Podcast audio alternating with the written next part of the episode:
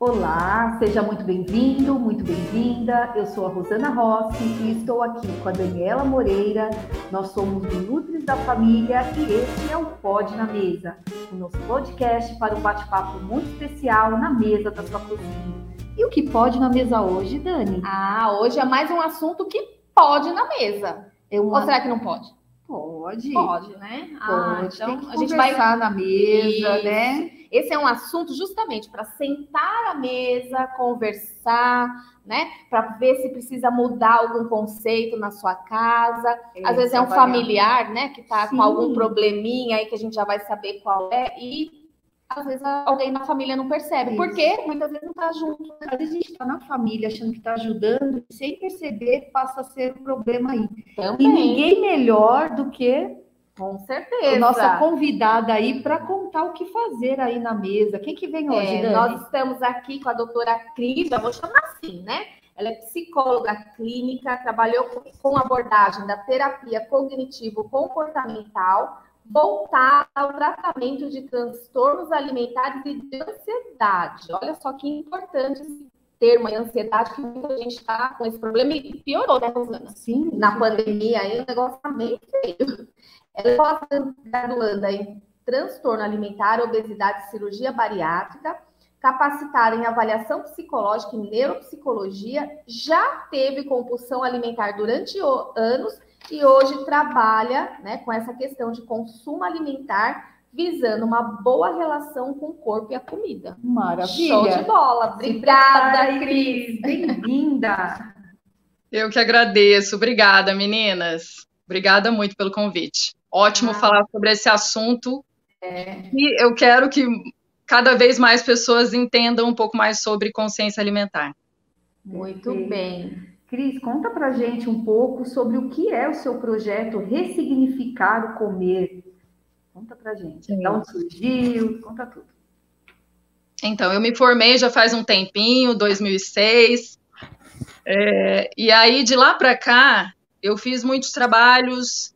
Há mais de 10 anos atrás, eu fiz um trabalho com uma nutricionista, e era um trabalho em grupo para voltado a obesos, né, em que eu fazia a parte é, psicológica mesmo, né, principalmente a parte de ansiedade.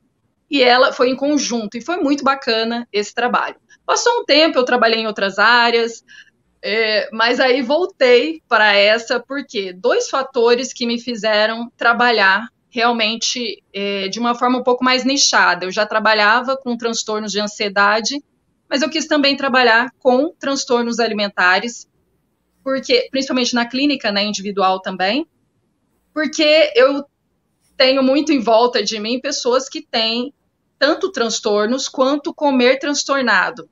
Então, a maior parte das mulheres, gente, se a gente for observar, tá sempre ali comentando, preciso perder 3 quilos, sempre tem, né, essa- esses comentários de que nunca tá feliz com o corpo. Então, assim, a questão da comida, se relacionar bem com a comida, tem uma relação muito grande com a questão de se relacionar bem com o corpo, né?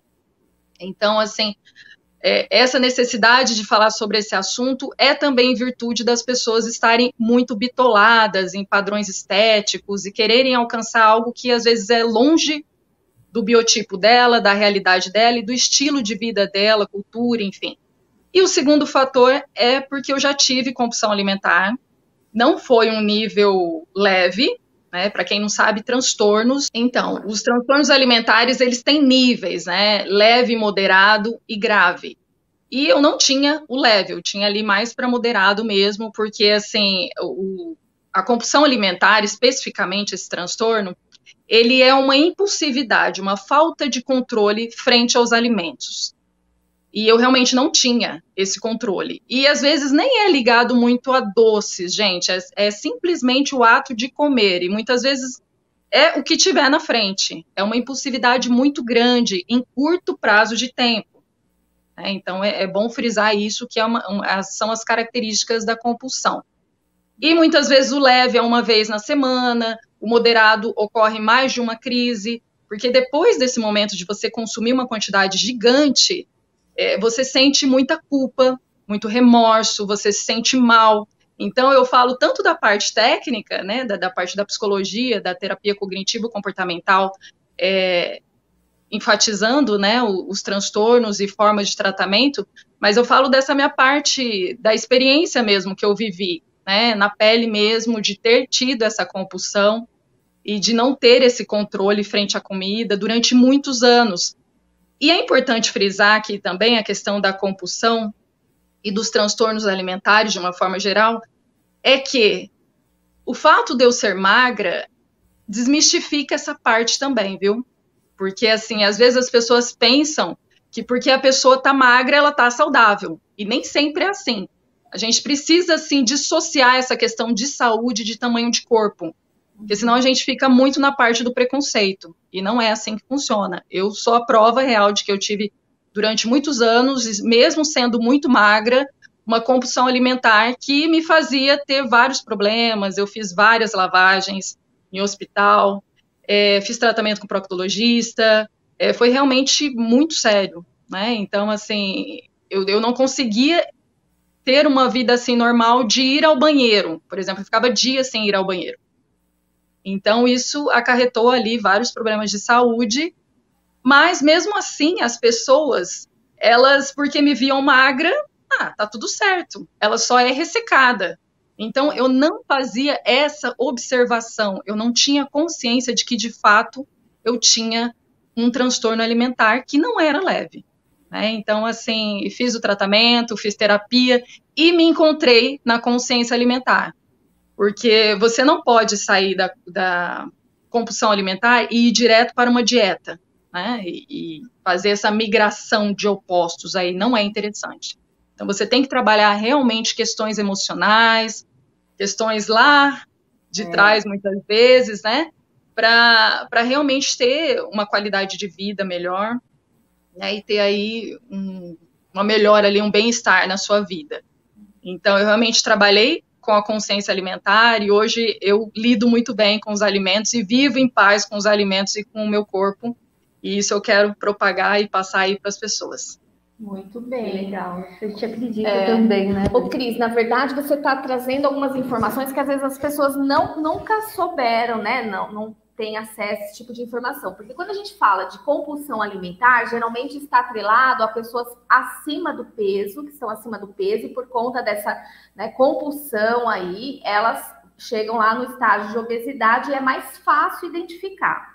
No seu Sim. caso, você está falando que não, você sempre foi magra, mas você também tinha esse, essa compulsão alimentar. E aí, para sua família, provavelmente, como a gente começou aqui, até nem sabia disso é. e coincidiu, né? É, para a família identificar esse processo é muito mais difícil, não é? Muito mais difícil. Por quê? Porque o magro é tido na sociedade como uma pessoa super saudável. É. Então, se você vê. Por isso que a gente tem que estar tá sempre desmistificando. E o ressignificar o comer precisa ressignificar o nosso olhar frente aos diversos corpos, frente é, à diversidade de cultura, enfim. Então, realmente as pessoas que eram próximas não observavam isso e achavam que eu só era uma pessoa ressecada, ponto. Ou então era assim: ah, vai conhecer a Cris? Levar a Cris, a Cris vai acabar com a comida, tirava um sarrinho ali, né? E, e hoje eu levo com, eu, eu falo com maior leveza, mas na época era um pouco confuso para mim. Porque, uhum. assim, como eu ficava, é, consumia tanto e eu me sentia mal depois, né? Uhum. Porque eu pensava assim, meu Deus, para que consumir tanto assim? Isso não é necessário depois, né? Vinha o arrependimento, vem o remorso, porque é próprio da compulsão alimentar isso. E realmente ocorre mais com pessoas mais obesas, né? É, tem uma maior probabilidade ali. Porém, pode ocorrer com qualquer pessoa, né? O transtorno alimentar.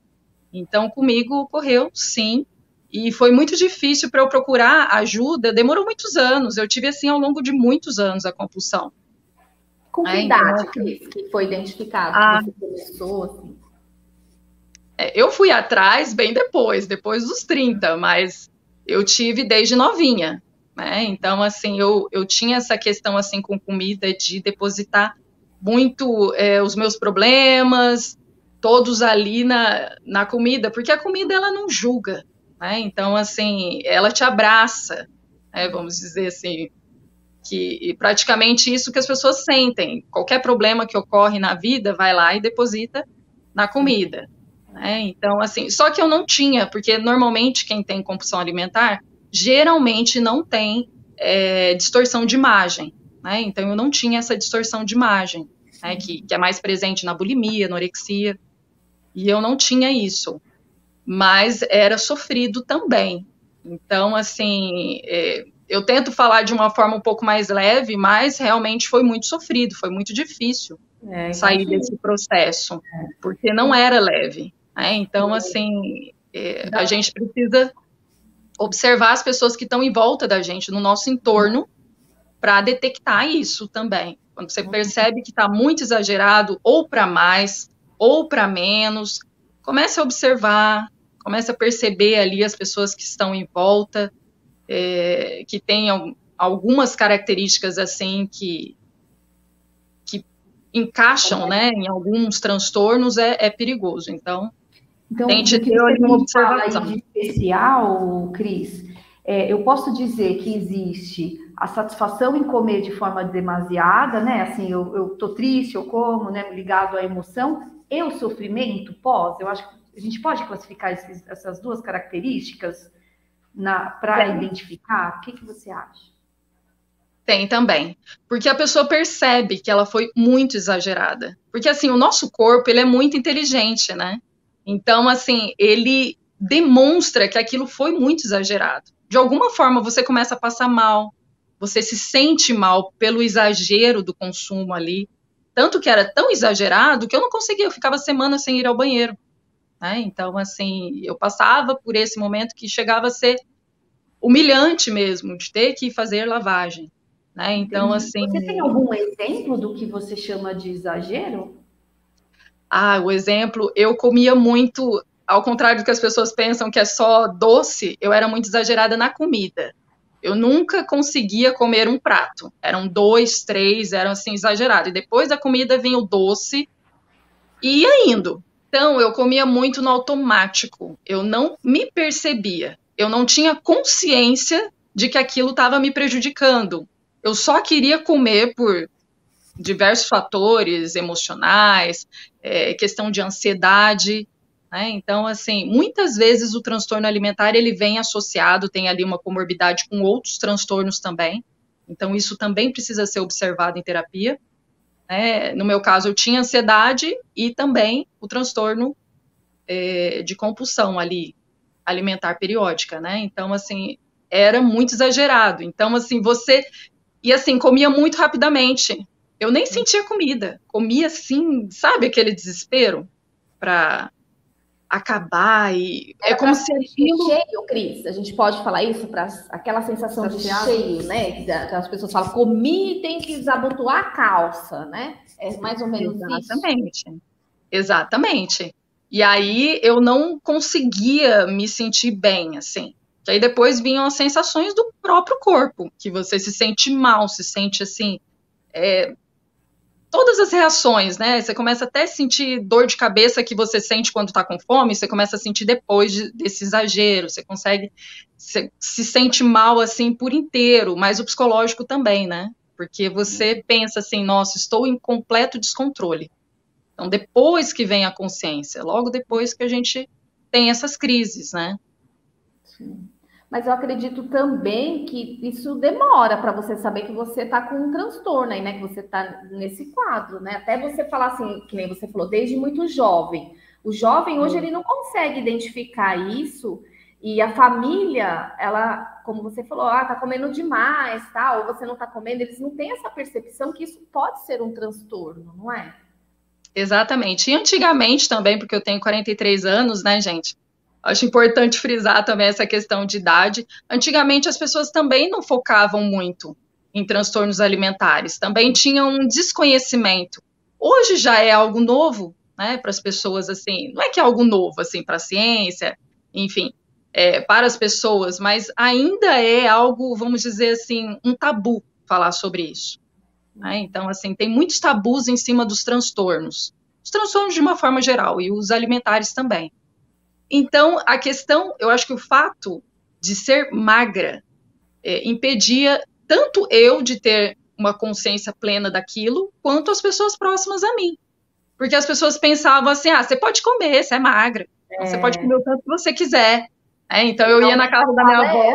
É, né? é, o é. importante é o resultado ali, não. E o contrário também, né? Uma criança mais gordinha, assim, as pessoas falam, ai, que bonitinho, né? O gordinho, não sei o que, ele come tão bem, mas o que, que é esse comer bem, né? Quantidade é qualidade, né? Tá tudo em é. jogo aí. Mas eu acho que quando o, o, o obeso, né, que está com excesso de peso ali, está comendo bem, tá, tá, comendo, mas será que é sempre assim? Sempre tem aquela desconfiança, né? Ah, existe todo um preconceito muito estabelecido Sim. com o, o fala, tá falando que vai falar. Eu, eu, como nutricionista, escuto muito isso. Ah, mas deve estar tá mentindo, e muitas vezes não, não está mentindo. Você tem a verdade é. de, de comer bem ou não ali, independente do, do IMC, vai, é. do, peso e altura aí. Né, peso, né? Cada do, um, da, né? da estética ali da pessoa na nossa frente. É. é. É, eu acho que é uma questão de desmistificar mesmo, sabe? A gente tem muito essa questão de que só ocorre com tais tipos de corpos, assim, então a gente precisa desmistificar muita coisa, né? E a alimentação é uma delas, essa questão de achar que a questão de saúde está muito atrelada e o sucesso também está muito atrelado à magreza. Uhum. Então, isso é algo que demora um tempo para a sociedade é, tirar né, esse olhar. Exatamente. Eu acho que o projeto né, da crise, o ressignificar o comer, é o mesmo, bate com o nosso projeto, Sim. né? Porque qual o problema de comer um bolo? Qual o problema de comer um brigadeiro, né? A gente tem que aprender a apreciar isso, mas é tudo no equilíbrio. Então, não, não a, o que a gente encontra, a gente discute muito aqui, né, Cris, que a gente não cresce organicamente tão rapidamente porque a gente está trabalhando com o que é verdadeiro, que é o que a ciência prega. E o que cresce muito rápido, principalmente no meio digital, é o quê? Aquele que está falando de emagrecimento em, 10, em uma semana, emagreça 10 quilos em uma semana. Que é sedutor, né? É, e aí não come, né? Zero lactose, zero não sei o quê, zero, zero, é. zero, a pessoa toma sua água. Não, não é assim que a gente vive. Né? Então, acho que isso é muito importante da gente estar tá falando aqui hoje, da gente colocar tudo aqui na nossa mesa do que realmente a gente tem que prestar atenção né? Que não tem problema eu comer um bolo, não é por conta de um pedaço de bolo que eu vou engordar os 10 quilos lá que aquela pessoa me prometeu. Exato. Né? Então, esse projeto uhum. seu é esse, né? Ressignificar, não é isso? Exatamente. É tratar os alimentos em pé de igualdade. Né? Então, uhum. não, não ficar ali classificando entre proibido e super limpo. Às vezes a pessoa acha que está comendo super limpo e aí ela pode também estar tá entrando em um transtorno, porque se for de é. repente uma obsessão por comer extremamente limpo, né? E o que, que é saúde? Eu acho muito importante frisar a questão da saúde, que segundo a Organização Mundial da Saúde não é a ausência da doença. Né? Então, às vezes as pessoas podem ter até um, um transtorno ou uma doença e conseguir viver bem, conseguir ter qualidade de vida desde que ela tenha bem-estar social, físico, emocional, porque tudo isso é saúde. Uhum. É, então não adianta a gente. Seria muito simples se a comida fosse só nutriente, mas ela não representa só isso para a gente, né? Então, uhum. por isso que a gente precisa ressignificar o nosso olhar e tentar amenizar essa, essas questões aí dos extremos, né? É. O Cris, eu, eu atendo em consultório já há bastante tempo e às vezes eu escuto assim, ah, Rosana, eu adoro comer, né? Como um problema. Né? Eu acho que o ressignificar ele vem muito disso. Então, toda vez que alguém chega para mim e fala assim, ah, Rosana, eu adoro comer, eu falo, que bom, né?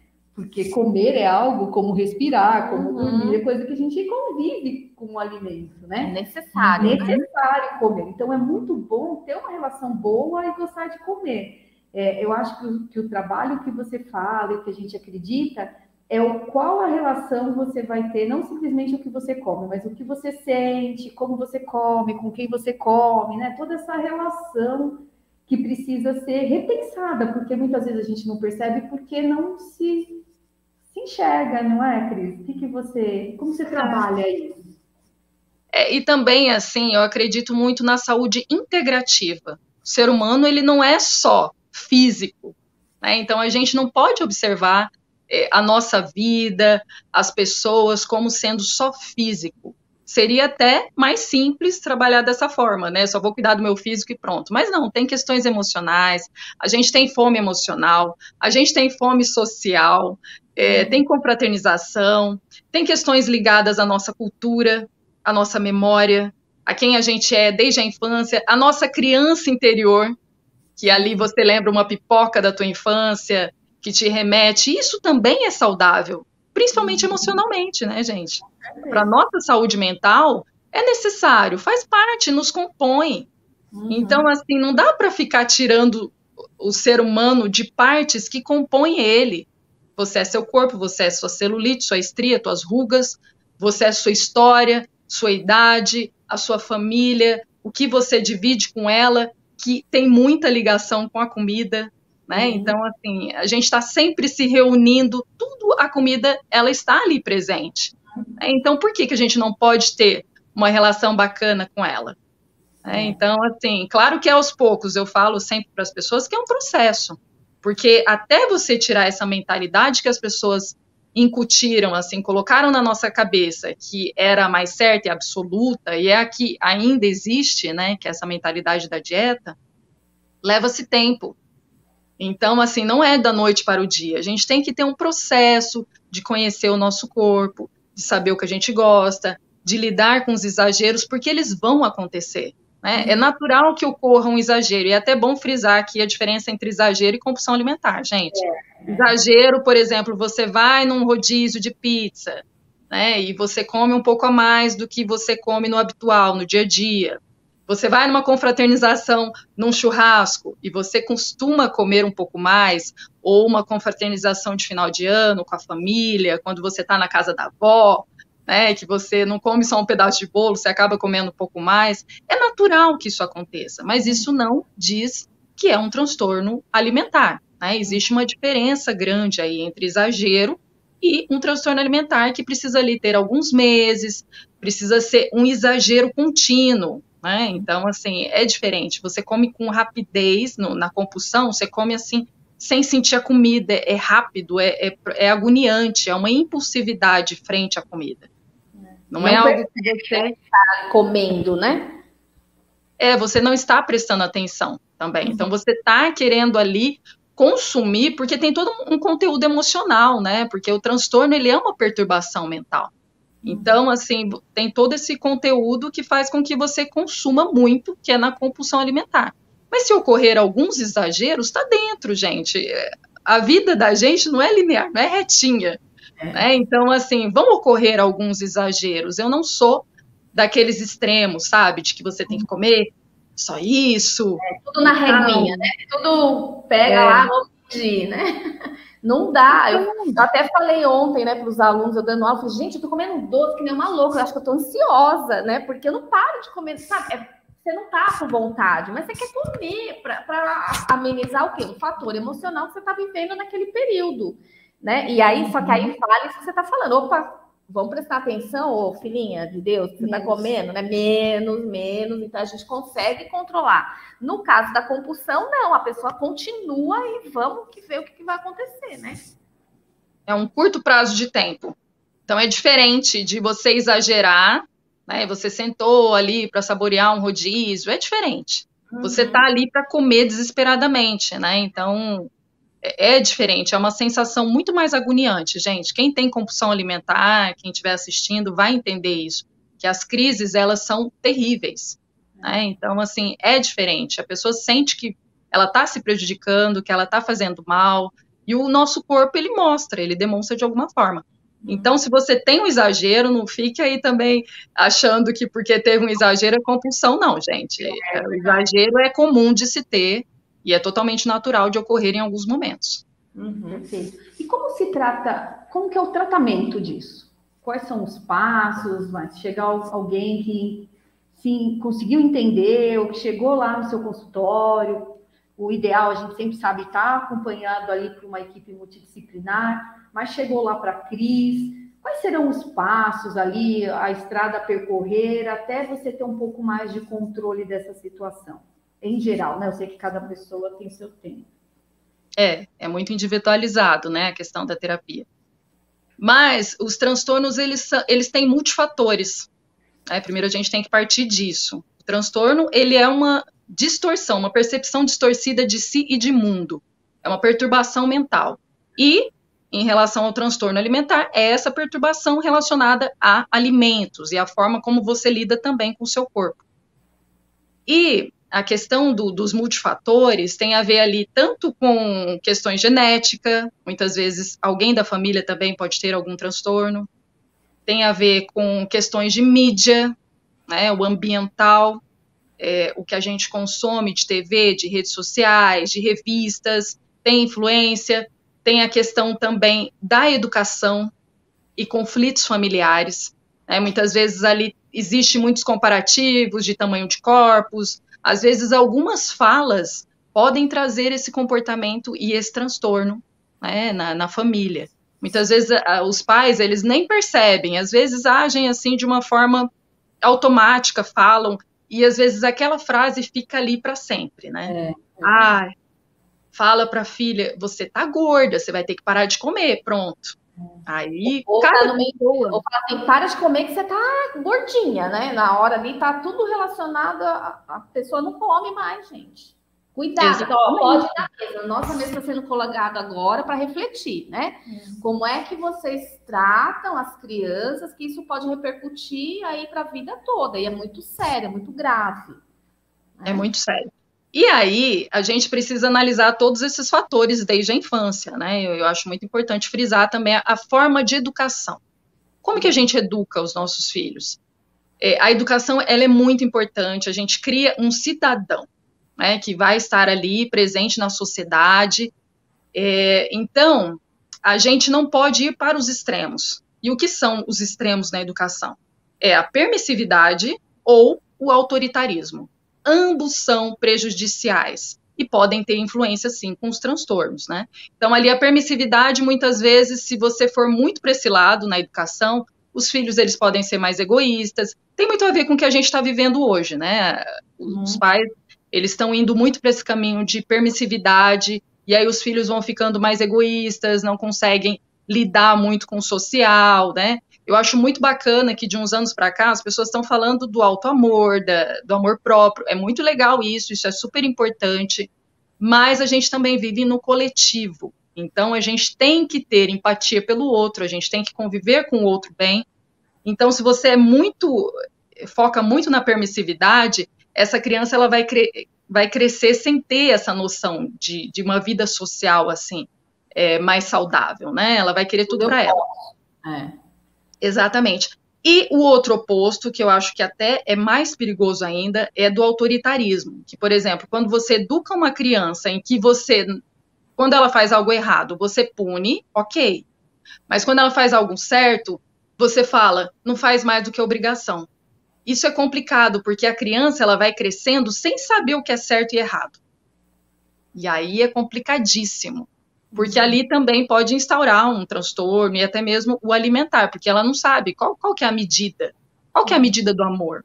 Né? Eu não sei, porque quando eu acerto, eu não tenho uma validação. Né? Você não validar quando a criança ela faz algo certo é muito perigoso, gente. Então, assim, a gente tem que ter um meio ali, a educação é muito importante, a gente é, educar da forma certa, né? Tem que ter ali os momentos de, de falar, né, com mais firmeza, enfim. Mas se você levar muito para o autoritarismo, é a mesma coisa que a dieta faz com a gente. Né? Uhum. Ela não é ditadora?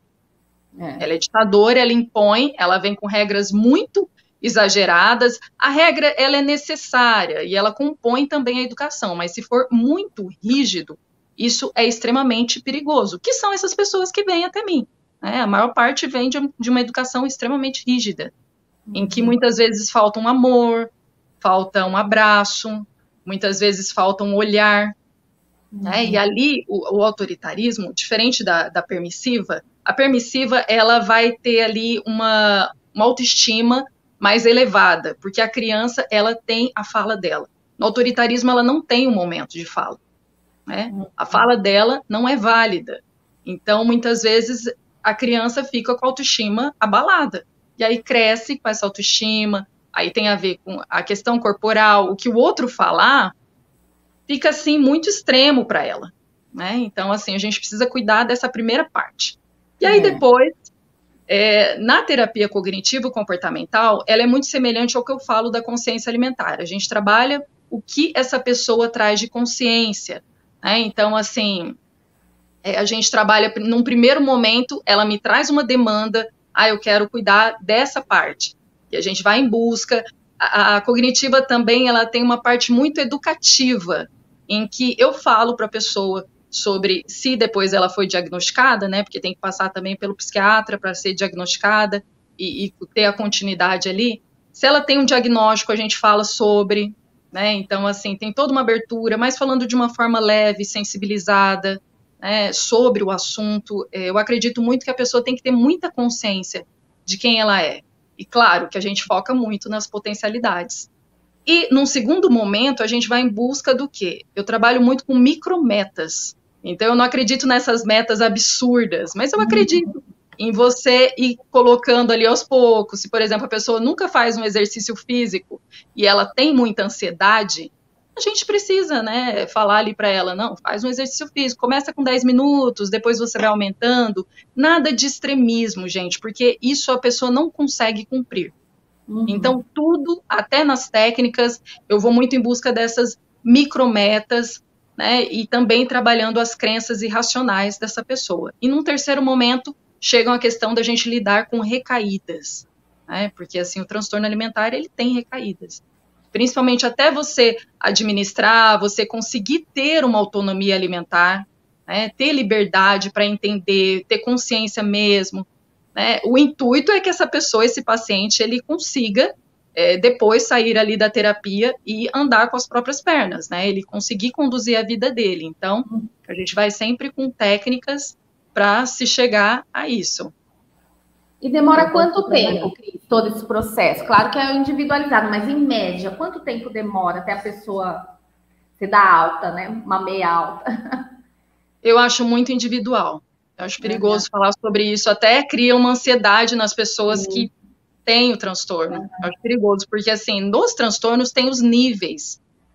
Então, assim, de repente, uma pessoa que tem um nível leve pode ser até dentro de uma terapia breve, que a gente faça ali de seis meses até um ano. Depende uhum. muito. Ou transtornos em que precisa trabalhar muitas questões e ali leva-se mais tempo até a pessoa é, conseguir ter mais consciência. Depende muito, depende muito do caso. Eu acho que Eu vai acho depender que... muito é. do, do, do, nível do transtorno. É.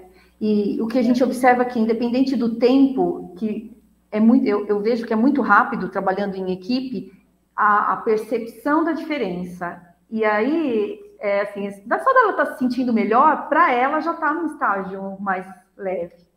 E isso faz é, é muito importante, né? Então, como nutricionista, eu, vim, eu venho de uma época, Cris, que se tinha muito preconceito com terapia. Né? Hum. Nossa, quando... hoje não, hoje já é muito mais fácil a gente. Porque muitas vezes o paciente chega para o nutricionista e, na verdade, naquele momento, ele só precisa começar a trabalhar a questão emocional, depois voltar para o nutricionista. Então, a gente também tem que começar de uma forma mais leve e agregando essa equipe, essa conversa mas, assim, eu concordo com você, assim, esse tempo é, não dá para dizer qual é, mas que sim, é, ela tem um resultado visível ali, o paciente, ele pode ir lá para ver qual que é dessa história da terapia, né? Mas quando ele vai, ele volta, assim, ele como o protagonista ali, falando da importância disso. Pelo menos Sim. é o que a gente percebe, né, uhum. Dani, como, como equipe aí que acaba abordando. Que bacana. Sim, eu acho super importante a equipe, gente, multidisciplinar. A gente tem até que ser mais unidos, né, nesse sentido. Eu acho que é muito importante a gente deixar as nossas vaidades de lado uhum. e ir em busca do que é melhor para esse paciente. Então, a gente ter noção de passar o bastão para um profissional, se de repente for assim a necessidade, né, se de repente essa, você sente que essa pessoa de repente está tendo muitas caídas, é, é, desmaiando mesmo, passa para um neuro, né? Se está tendo outras complicações, passa para um gastro, passa para um nutricionista que tem essa visão, né? Que não é extremista, que tem essa visão do comer intuitivo, passa para um profissional é, da psiquiatria. Então, assim, é muito interessante trabalhar com pessoas que visam o melhor do paciente. Né? Porque é isso. Para é, cada um não puxar a corda para um lado diferente, né? Então, acho que essa é a primeira coisa. Às vezes você tem se dá o luxo de estar tá sendo assistido num serviço único em que esses profissionais estão muito próximos. Só que, até socialmente, nem sempre isso é possível. Às vezes você tem um terapeuta de um local, um nutricionista de outro, um médico de outro. Mas a importância, acho que, das pessoas saberem que ela tem o direito de ser tratada de forma mais uniforme. Então, desses profissionais terem contato um com o outro, seja por carta, por trocar contato, eu sempre peço. É, hoje está tão fácil, né? O WhatsApp, é, para poder melhorar é. o quadro do paciente, né? É. O objetivo nosso é esse, né? O Cris, você falou muito a palavra dieta, né? Eu acho que você deve concordar, não sei, conta aí para mim, que a, a, questão dieta é, é, uma, é algo muito é, mal interpretado na sociedade, porque na nutrição, né? A dieta é, cada um tem a sua dieta, é aquilo que a gente come, é uma dieta com uma característica individual. E se tem essa ideia quando chega que a gente vai dar uma dieta. Eu brinco assim, que está fora do corpinho ali da pessoa, né? Você está dando algo fora. E o que você falou é muito disso que a gente acredita, que não se dá dieta, né? Hoje, se você for estudar mesmo nutrição, a gente não faz uma. Ou você até é, pode calcular, idealizar essa dieta, mas a nossa, pelo menos como nutricionista, vê se bate com você. A nossa, o nosso grande desafio é trazer transformação no, na dieta do paciente, da, do indivíduo, para que ele se aproxime de algo que traga mais saúde para ele, né? Respeitando tudo, toda a história de vida. Então, isso é muito importante, assim, dessa ansiedade de, dessa, dessa tal dieta. A dieta você já tem, você só precisa adaptar, né? Conseguir é. ter controle sobre ela, né? Conseguir falar não, né? É, uma dúvida agora para você me ajudar, eu vi que você trabalha com bariátrica, eu também atendo muito a bariátrica, eu vejo o papel da terapia ali. Às vezes eu observo na fala com, com os meus pacientes, deles quererem fugir do social. Eu acho que você também uhum. deve ver isso fala assim, olha, uhum. ah, eu como muito quando eu vou numa festa, então eu não vou a uma festa.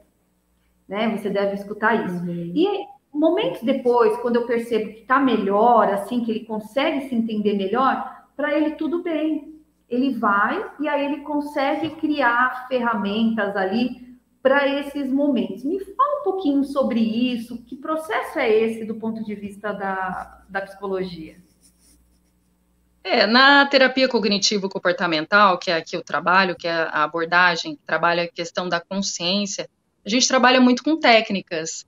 Então, assim, é muito necessário a gente ter os momentos ali de saber que a gente está se sentindo mal, ok. Mas o que está te trazendo esse mal-estar? É, vamos pensar aí, observar o que está no entorno que está te fazendo ter essa ansiedade frente a lidar com as pessoas. Eu até acho que é muito necessário fazer terapia, deixar aqui claro também, antes, durante e pós bariátrica, porque tem que ter um acompanhamento muito sério nesse momento, até mesmo antes, até para saber se essa pessoa está apta emocionalmente para esse momento, né? Eu sou muito da, do, do, contrário do que as pessoas falam aí, que se você está com autoestima baixa, faça uma cirurgia ou faça uma cirurgia bariátrica. Eu acho que você tem que trabalhar primeiro a sua autoestima, uhum. é, se fortalecer emocionalmente para lidar com algo extremo, né, como uma cirurgia, como uma intervenção cirúrgica, em que você pode, que você tem riscos, né? Os riscos, eles existem. Claro. Né? Então a gente também não pode mentir ali, né? A pessoa tem que estar totalmente consciente do que ela está fazendo e da escolha dela. Então, se ela quer isso, vamos prepará-la para esse momento, né? Então, assim, tendo profissionais ali, eu na psicologia, vocês na nutrição, né? Então, tendo profissionais psiquiatras se dependendo também. Então, é preciso ter esse acompanhamento antes, para que a pessoa de fato saiba será que eu necessito disso? Porque às vezes uma pessoa que está sobrepeso já quer uma bariátrica, entendeu? Então, assim, será que de fato eu não consigo emagrecer de outra forma, de forma um pouco mais consciente, um pouco mais demorada, mas não precise desse momento? Ou então também tem pessoas que não mudaram a mentalidade dela, então não é interessante ela fazer uma bariátrica, né? Porque ela vai continuar comendo muito, ou ela vai passar mal, né, que é o que ocorre muito. Se de repente uma pessoa é, não fez um tratamento antes, né, terapêutico, e não fez um acompanhamento, né, com profissionais que de fato auxiliem esse antes, que eu acho muito mais importante. Sim. Então, é perigoso ela chegar ali depois que fizer e ela começar a consumir muito tudo de novo, porque não mudou a, a mente. Né? Essa pessoa continua com os mesmos comportamentos do exagero. Então, eu acho que tem que ter ali um, um trabalho muito é, sensível. E quando a gente fala de obesidade, que é uma doença crônica também, não só de sobrepeso, mas de obesidade em si, a gente tem que ter muito cuidado, né? porque realmente não é força, fé e foco. Né? Tem toda uma composição genética, de vários fatores. Então, assim, tem que ser um trabalho mais demorado, não é da noite para o dia que você faz uma decisão dessas, né? Vamos, vamos repensar, vamos pensar o, os porquês, né, que você quer fazer isso. Então, eu sou muito de pensar antes, né, com a pessoa. Vamos pensar junto. Que que tá... E da mesma forma, a gente pensa também na questão, por que, que a gente quer é, é não ter uma vida social? Vamos pensar os porquês, né? E aí a gente trabalha técnicas para que essa pessoa esteja é, bem, diante de um lugar em que. Exatamente. E saiba lidar, né, com a questão é. do corpo. É, eu, não, eu não acredito muito nessa coisa de, ah, o hiper sucesso, que a gente tem que focar só nisso. Não. Eu acredito no sucesso no decorrer da caminhada. Né? Então, a gente tem que ir em busca é, e tentar ter uma vida, um bem-estar e uma qualidade de vida enquanto a gente está caminhando. Né? Então, no processo de emagrecimento também dessa pessoa, de uma bariátrica, a gente tem que propor ali uma saúde e uma saúde social também, né? Então, ali trabalhar a autoestima dela, trabalhar a questão de autoaceitação, né? Então, assim, eu costumo trabalhar com autoconsciência, autoconhecimento e autopercepção, né? É um tripé, assim, para a gente trabalhar para que a pessoa entenda de fato quem ela é, né? E que ela consiga absorver ali os conteúdos, questões do passado, frases que ela ouviu que de repente ali trouxeram um mal-estar, né? E aí fizeram ela ter esse medo do contato pessoal aí com, com as pessoas. Então a gente tem que trabalhar todas essas questões de forma muito sensibilizada, aos muito poucos. Né? É uma desconstrução, né? Para poder construir algo novo, é, pensamentos novos e a pessoa ter, alcançar o objetivo dela, né? De uma nova vida, uma nova percepção, não é? é e é totalmente possível. É. A gente vai em busca do possível. Isso. Sempre. É bom falar, é possível, né? Se alguém está em casa desse jeito, né, vai procurar um atendimento, né? Depois a gente vai deixar todos as, os contatos da doutora Cris aqui para vocês procurarem, né? Se, se interessar, é. se precisar, Não, né? É Indicação. Uma é muito gostoso poder se cuidar, né? Poder, poder se enxergar assim, e esse acompanhamento prévio em todas as situações, cirúrgico ou não, né? Até porque, Cris, eu observo muita fantasia em torno da magreza quando a gente trabalha com obesidade. E aí eu, eu até brinco no pré-operatório, a gente conversa bastante antes, assim, preparando, porque eu vou brinco assim, ó, o magro também tem conta para pagar, também acorda de mau humor. Então, uhum. às vezes você fantasia que parece que é tão grande aquela pedra é. do, do, estar obeso na vida, que você acha assim, na hora que eu ficar magro, tá tudo resolvido. Tudo vai ser diferente. E na verdade, a grande decepção é que não, que você vai estar tá magro, às vezes também você não vai se achar bonito, como tem dia que você vai se achar lindo, como tem dia que você vai estar feliz, tem dia que vai estar triste, porque você vai fazer foi um sucesso, outro dia não, como qualquer ser humano. Né? Então, eu acho que a, a terapia, o conversar, o, o amadurecer isso, o se aceitar está muito dentro disso, né? Porque quando a gente fantasia, é mais um sofrimento.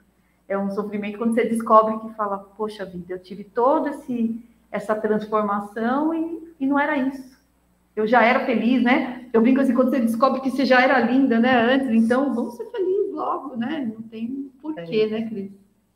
É isso, show.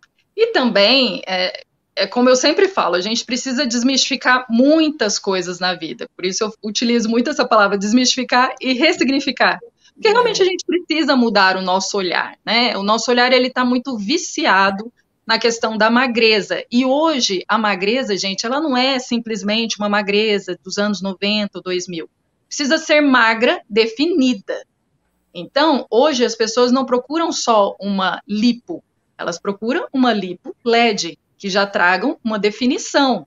Aí uhum. ali ela já tem que incluir um silicone, e ali já tem que, se precisar na batata da perna, também coloca, aí já tem que modificar o rosto todo. E tudo isso, é, a consciência, né? Eu trabalho com consciência alimentar, mas eu sempre partindo do processo lá inicial da consciência, né? A gente tem que ter consciência de quem a gente é para não entrar nesses extremos, que eles são muito tentadores. É o que a gente uhum. mais consome, é o que a gente mais vê. Então, assim, não que eu seja contra a cirurgia, gente, eu não sou contra esses. Ai, não pode fazer nunca uma cirurgia. Não, se a pessoa estiver consciente do, de que ela. Ah, não, eu realmente. É, igual um tempo atrás, né? Chegou uma pessoa que eu fiz o tratamento e tal. E ela amamentou e ela estava realmente se sentindo muito mal, autoestima em relação ao seio, né? E o seio modificou muito com a, as amamentações, enfim, com os filhos e ela não tinha mais relacionamento com o marido, é, não conseguia sair, então tinha toda uma questão. Aí eu vou falar para essa pessoa, não, aceite é. completamente o seu seio. Não, ela estava consciente, ela trabalhou tudo isso, e depois eu preciso passar o bastão para o profissional, né? E se eu puder, de repente, indicar um profissional bom nesse sentido, farei. Né? Senão, ela procura esse profissional, né? Então, assim, é muito importante a gente entender que existem situações e situações, mas a gente não ficar nessa ilusão, é como você falou, ficar nessa fantasia de ir em busca de um corpo ideal, que nem uma pessoa extremamente magra. Esses dias eu vi uma blogueira super famosa, super conhecida, que ela é extremamente magra, ela é viciada em se pesar. Né? O se pesar a balança, gente, é uma coisa que eu já tirei da minha vida tem anos. E eu, graças a Deus, é algo que, que realmente é, eu acho que só salvo algumas situações que a pessoa precisa realmente se pesar, ok, mas depois que você se relacionou bem com a comida e com o seu corpo, tirar a balança é algo libertador. Né? É. Então, assim, é, é, muito necessário a gente ter essas observações de, de coisas pequenas, mas que levam a gente para o transtorno alimentar, né? Então, assim, Existe sofrimento, gente, em vários tipos de corpos. Então, Sim. tem questões. Né? É, não só. Bem, né? A gente está falando muito da obesidade, mas também as pessoas é. que têm anorexia, que é uma das, das doenças psiquiátricas que mais matam, né? Uhum. Então, assim, é mais delicado ainda, porque uhum. há toda uma distorção de imagem, e uma questão de querer perder partes do corpo, assim, né, para mostrar o osso mesmo, assim, muitas é. vezes meninas novas querem mostrar o osso aqui, querem mostrar o osso aqui, né, então, realmente é, precisa ter muita delicadeza, e quem está per é, perto, próximo, né, dá ali um suporte, encaminhar pra, para os profissionais, né, mas não fazer escândalos, gente. Não chegar a escândalo. Nossa, você não está comendo. Nossa, isso daí é perigoso. A gente tem que ir aos poucos, é. É. propondo um tratamento.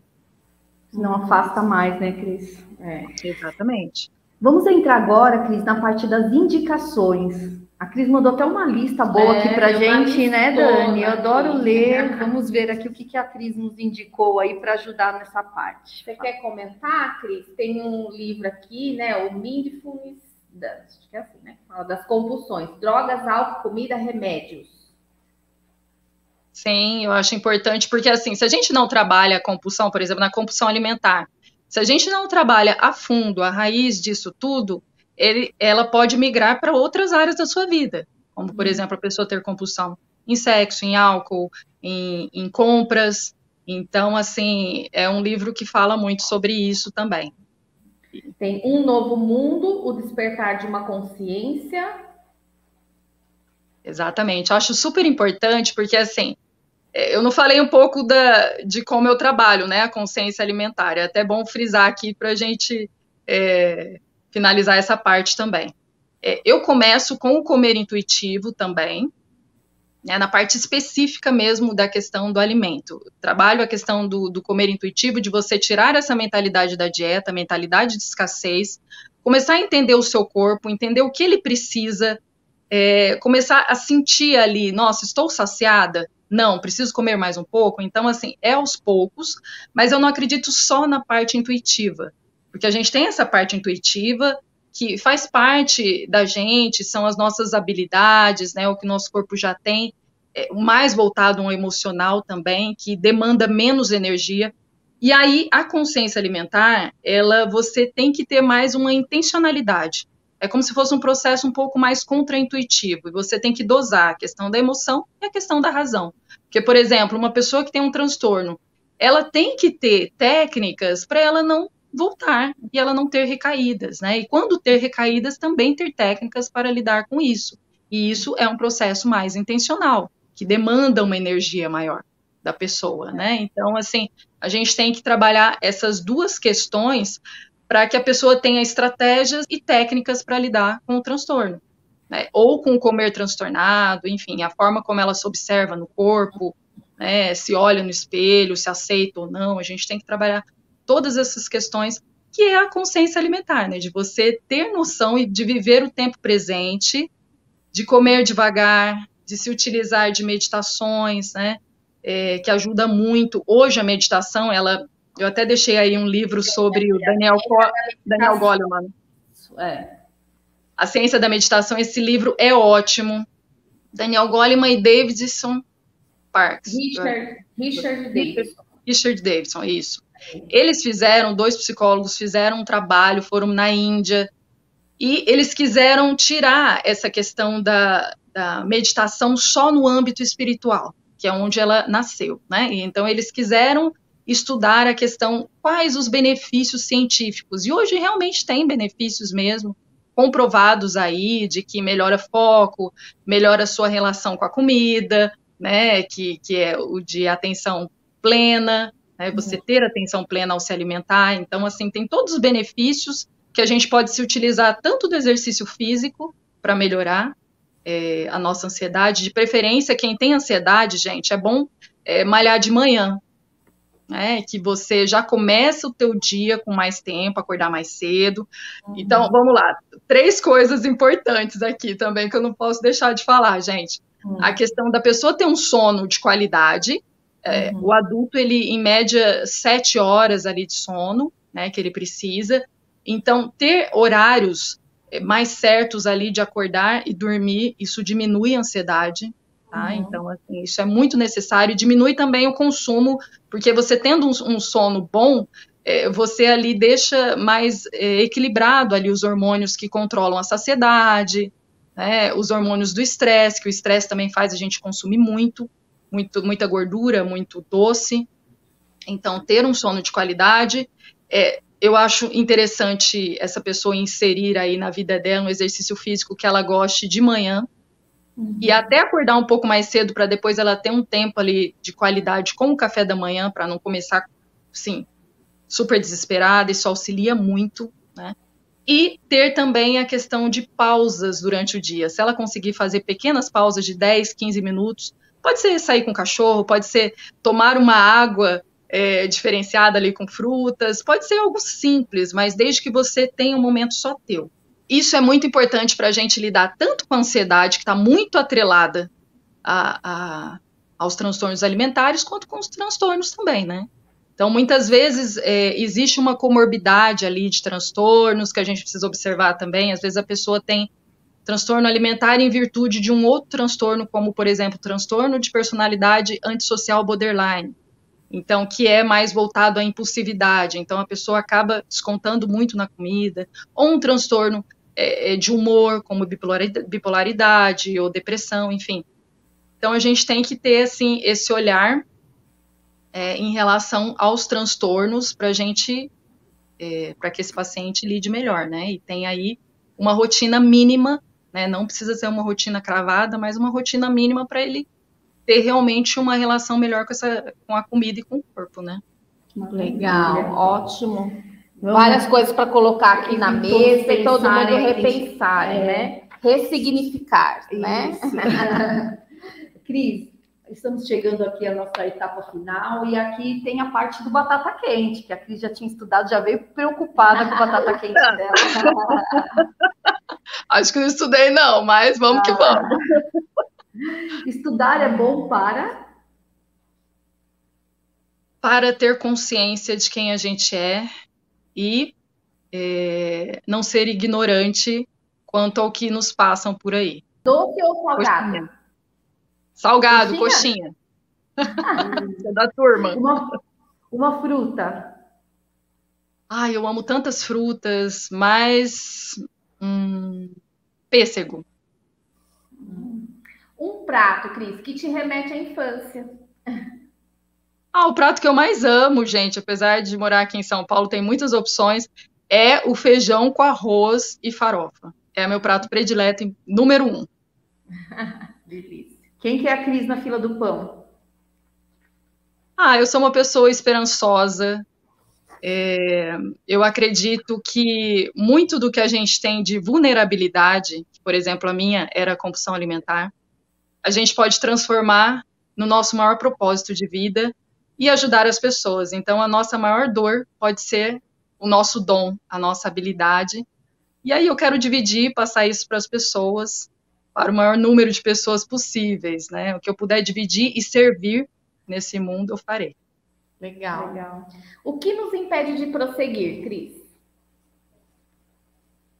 É, eu acho que é muitas vezes o medo, né? O medo ele te paralisa.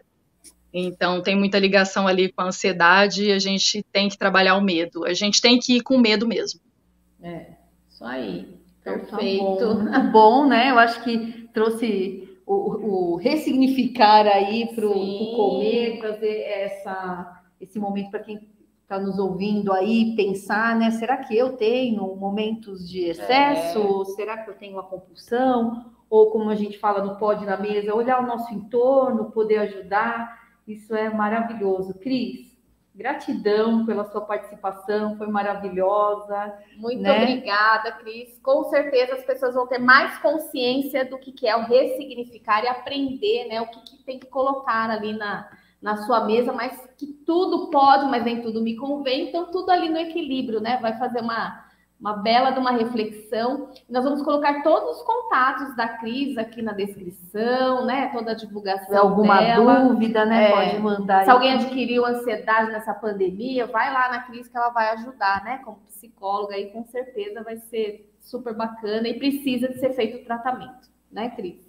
Tá bom. Estou. Então, muito obrigada. Quer falar alguma coisa, Cris, para finalizar? Ah, eu quero agradecer vocês também. Que ótimo que a gente tem pessoas que realmente estão engajadas, né, para passar esse é, esse novo olhar de autonomia alimentar para as pessoas, para as pessoas se sentirem bem, em paz, leve ao se alimentar, não ter medo da comida, sair é. do terrorismo alimentar, que é absurdo, mas você sentir essa leveza de poder desfrutar dos momentos com a comida e dos momentos também divididos com as outras pessoas que vocês amam. Uhum. Apenas desfrute dessa vida com consciência e paz. É isso que eu quero deixar para vocês. Obrigadão, menina. Muito bom. Obrigada, pessoal. Até a próxima, próxima. quarta-feira. Tchau, Até mais. Tchau, tchau. Tchau, tchau.